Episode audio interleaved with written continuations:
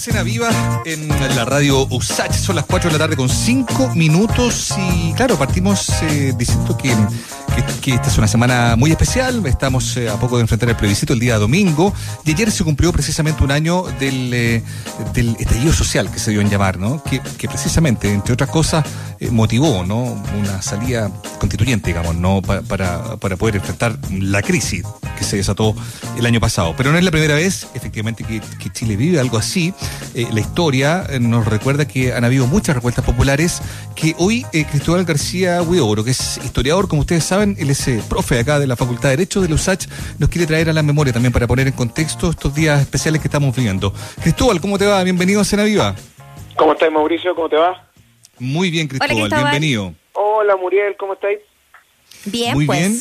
En 18 decía yo en 18 ah. estaba la Muriel partiendo el programa y claro, efectivamente lo que eh, hemos ido conversando, hemos ido hablando, ha sido el gran tema probablemente no de Chile en el último año, ¿no? Em, y es súper importante que tú nos pongas en contexto entonces otras otras revueltas populares, otras revueltas sociales que han sido significativas en la historia eh, del país, ¿no? Bueno, a ver, eh, primero hay que hay que entrar a, conversar qué es la revuelta popular, ¿ah? por si acaso, porque por ejemplo lo que ocurrió el 18 de octubre no califica como una revuelta popular, no no es eh, en el sentido de que no son las capas más bajas de la sociedad las que entran en un estado de efervescencia, sino que es una cuestión que es, es transversal en definitiva a grupos sociales, ¿ya? Eso explica por qué tú incluso encuentras dentro de eh, personas que están en estratos socioeconómicos más altos, eh, gente que está apoyando eh, a, determinado, determinadas decisiones o determinados influjos, ¿no es cierto?, en el ámbito político, que tradicionalmente uno pensaría, bueno, en, en, un esquema social tradicional esto no ocurriría, ¿no? Y los ¿Eso como concepto histórico, dice Cristóbal?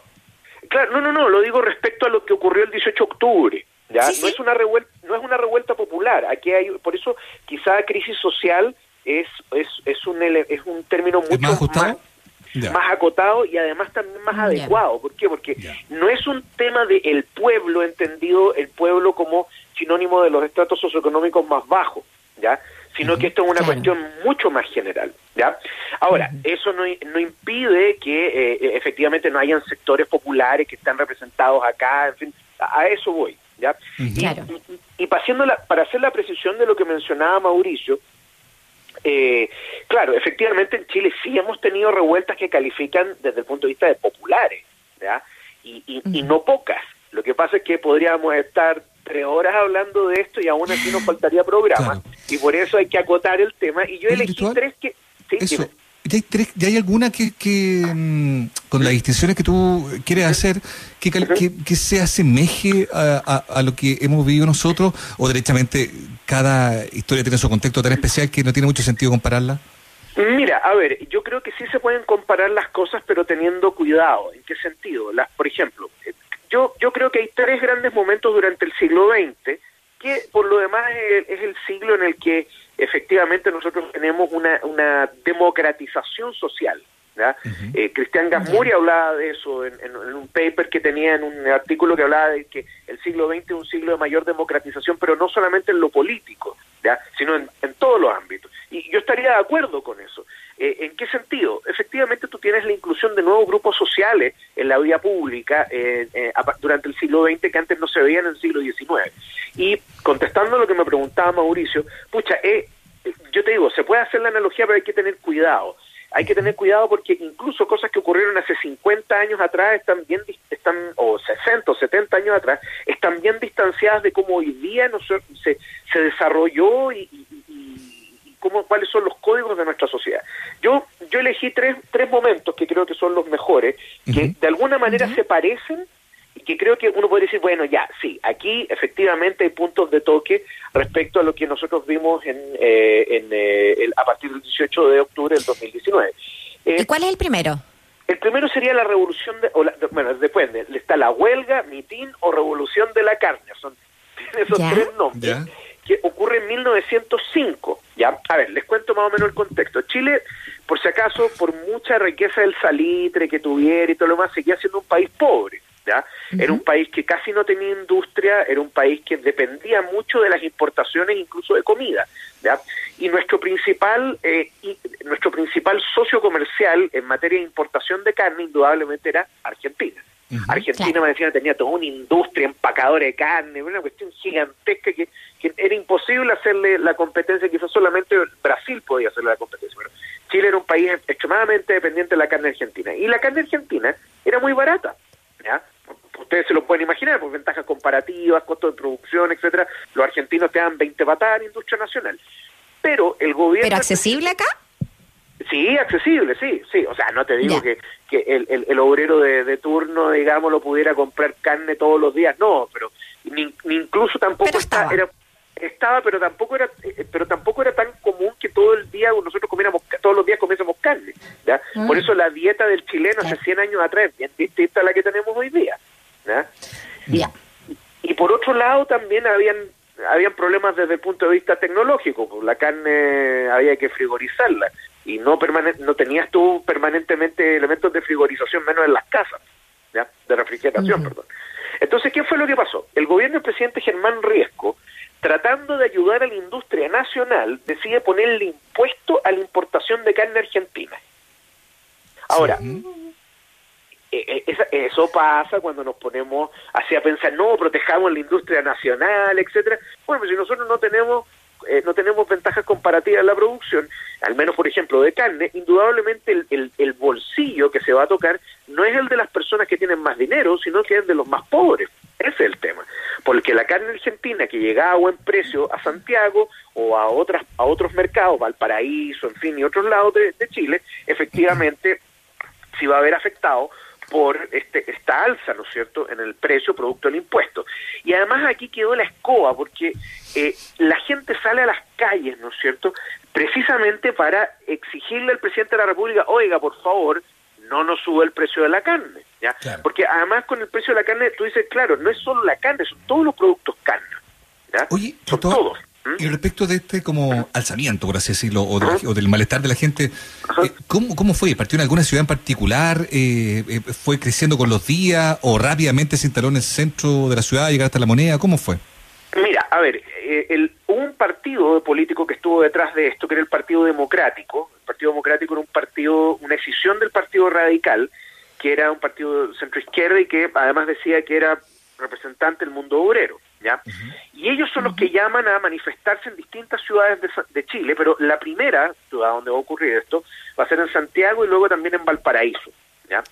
Eh, Sergio, Sergio Grestoso, eh, eh, un profe de la Chile, Sergio Greja tiene un tiene bueno tiene su historia del Partido Democrático y tiene otras cuestiones artículos escritos sobre el tema que son bastante buenos y él hace un buen análisis de esto. Y dice que en el fondo aquí lo que pasó fue que la gente se empezó a, empezó a manifestar, pero inmediatamente se recurrió a la violencia, hubo em, y aquí por si acaso no hay policía en Chile, no hay policía como mm. usted y yo la conocemos, no existe investigación, no existe carabinero, aquí se mandaba al ejército a contener y a reprimir. Y el ejército no tiene, el ejército está preparado para la guerra, no para no para disolver manifestaciones, ¿me entiendes? Entonces, la vuelta ¿Y qué tan rápido lo mandaron? Eh, inmediatamente. Si esto, no hay ah, policía. no hay policía. Sí, y aquí, a, ver, ¿cómo explicártelo? imagínate una carga, imagínate una carga de caballería por las calles de Santiago, así con los sables desenvainados, con picas, ¿no es cierto?, como se hacía en la guerra, ¿no? Pero estamos hablando de la guerra a mediados del siglo XIX. Entonces, y bueno, eh, esta cuestión se, se acabó muy rápido, duró poco, ¿ya? Duró poco porque el derramamiento de sangre fue muy grande y murieron alrededor de 200 personas en distintos en distintos lugares de Chile. ¿ya? Mm. Em, de hecho, y también en octubre. Eh, sí, sí, de hecho, efectivamente, octubre de 1905. Sí, sí. Mm. Bueno, y esa, esa fue como la gran, y la primera gran, ¿no es cierto?, huelga, manifestación, porque si tú miras en, realidad en el siglo XIX no, no, como que no existe esto, y en el siglo XX por lo menos hasta 1905 no habían habido huelgas este, como esta, que en realidad fue una revuelta, fue, un, fue, una sonada bastante potente.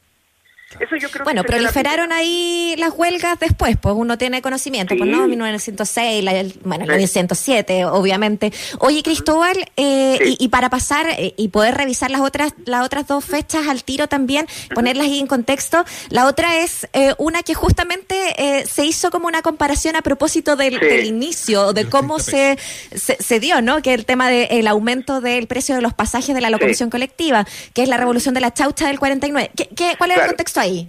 Por si acaso, para que la gente entienda que era una chaucha, hoy día una chaucha le decimos una moneda de poco valor.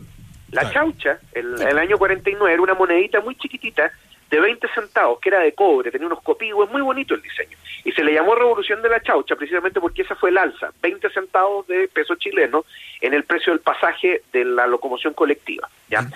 Eh, el tema es que eh, en realidad esa fue como la chispa.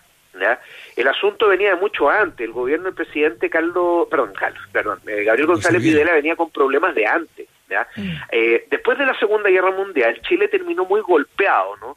Porque eh, la, industria, la industria cuprífera tuvo que tolerar, ¿no es cierto?, por parte de los aliados, nosotros estábamos del lado de los aliados, tuvo que tolerar que el precio del cobre estuviera fijo. Era la contribución de Chile para el esfuerzo de guerra, dijeron los aliados. Entonces a nosotros nos compraban el cobre a 10 centavos de dólar la libra, eso es el equivalente a que el dólar hoy, o sea, perdón, el cobre estuviera un dólar hoy, siendo que hoy día está a 3. Así que ustedes ya se pueden imaginar cómo, cómo impactó la economía chilena.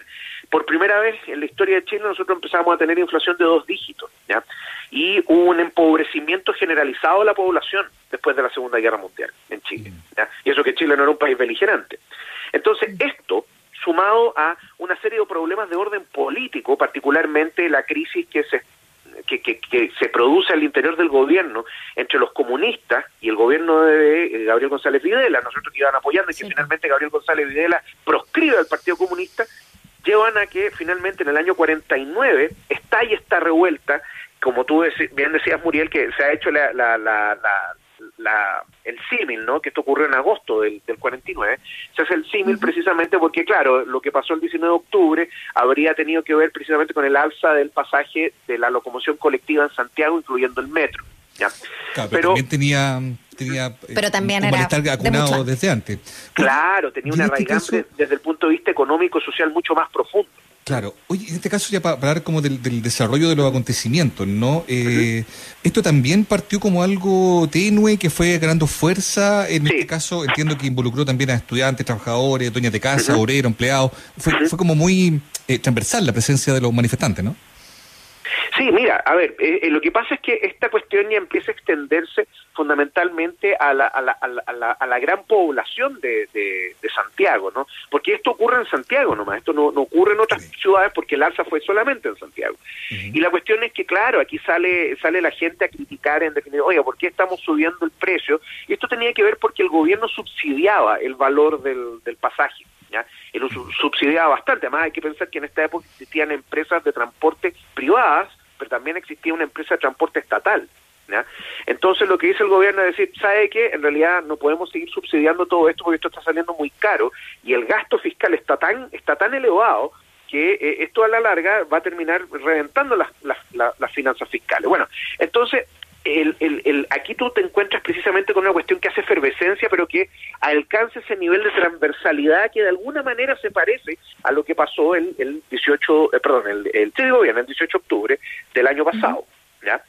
Y, y, claro, mira, aquí tú tienes trabajadores, obreros, empleados, estudiantes, dueñas de casa, mujeres, ¿no es cierto?, saliendo a la, a la, a, la, a, la, a, la, a, la, consigna, ¿no? E incluso, no solamente eso, exigían la baja del pasaje, porque se había subido a un, a un peso con 60 centavos y querían que el, gobierno lo bajara a, un peso. Ahora, eh, esto fue también... También terminó mal. También terminó muy mal porque...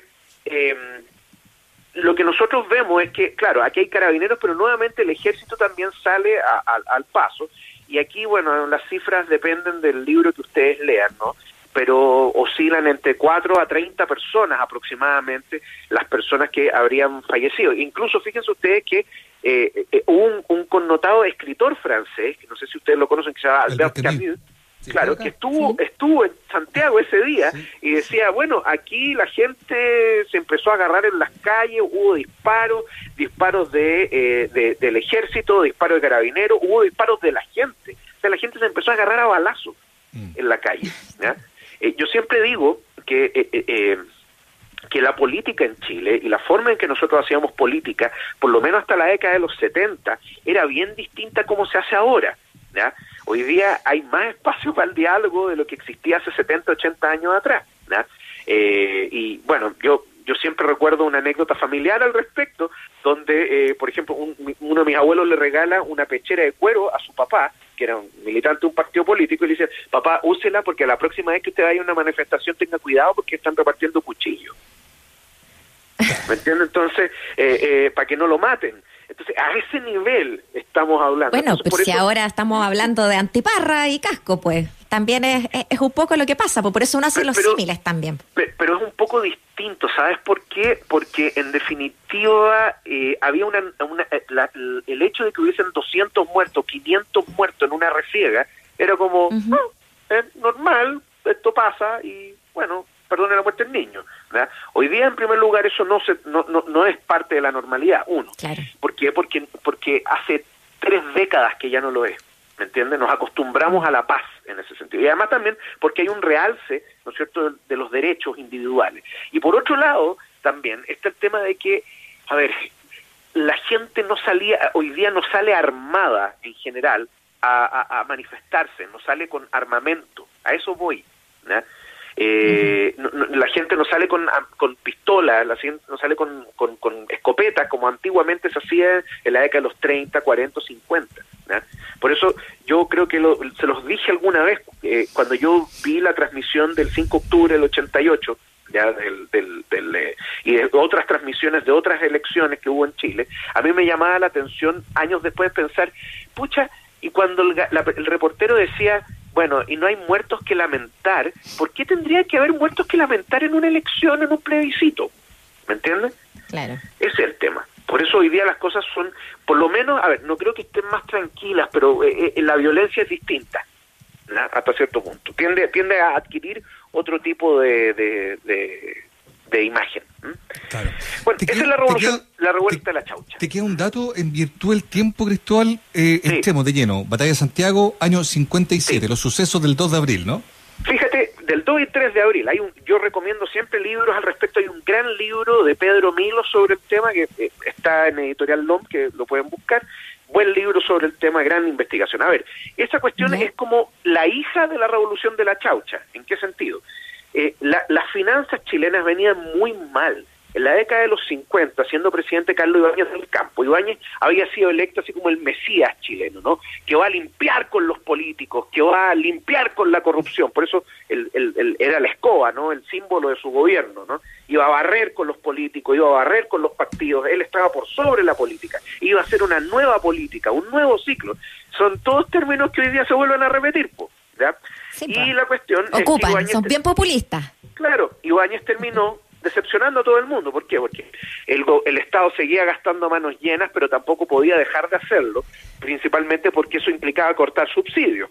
¿ya? Y eso iba a afectar particularmente a la gente más desposeída. ¿no? Teníamos una inflación que se elevaba por los dos dígitos sin asco. ¿ya? El tipo de cambio por sobre los 1.300 pesos por dólar. Entonces, la situación está muy complicada. Entonces, el gobierno decide pedir ayuda, contrata una misión que se llamaba la misión Klein Sachs, que es una serie de economistas que llegan a Chile y dicen, mire, lo primero que usted tiene que hacer es dejar de gastar plata como si no hubiera un mañana, porque usted imprime billetes cada vez que necesita eh, estimular la economía o hacer subsidios. Entonces, eso se corta.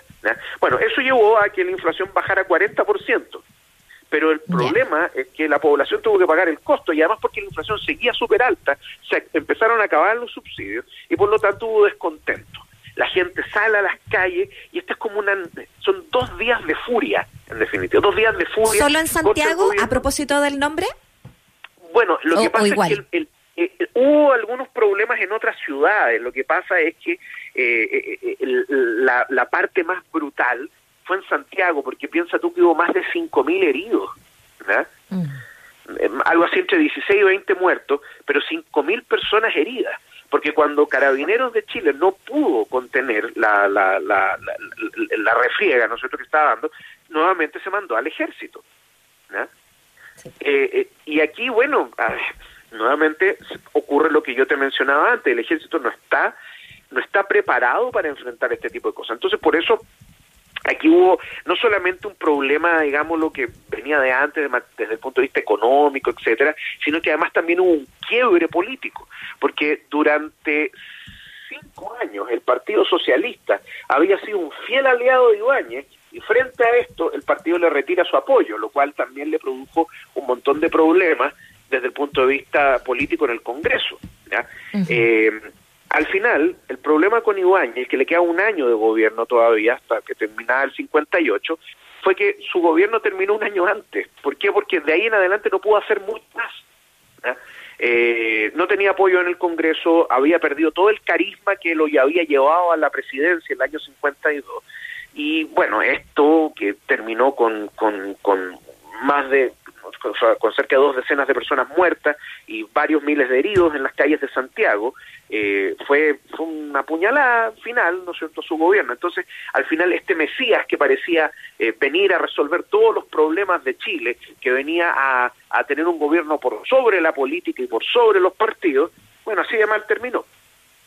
Bueno, con todos los cuidados que, que, hay que tener de las comparaciones, como bien nos decías Cristóbal García Huidobro, eh, hay hartas cosas parecidas ahí, poderlo, sobre todo en lo último que estaba ahí comentando. Y por ello te damos las gracias por dejarnos estas, estas, estas eh, conexiones, estas crónicas finalmente, porque estamos a punto de quizás vivir, eh, ojalá, algo diferente de lo que se venga para este próximo 25. Cristóbal, muchas gracias. Gracias, Cristóbal. Como, como siempre, un abrazo, cuídense mucho. Un abrazo nos veremos por ahí. Que les vaya bien. Cuídense. Eso.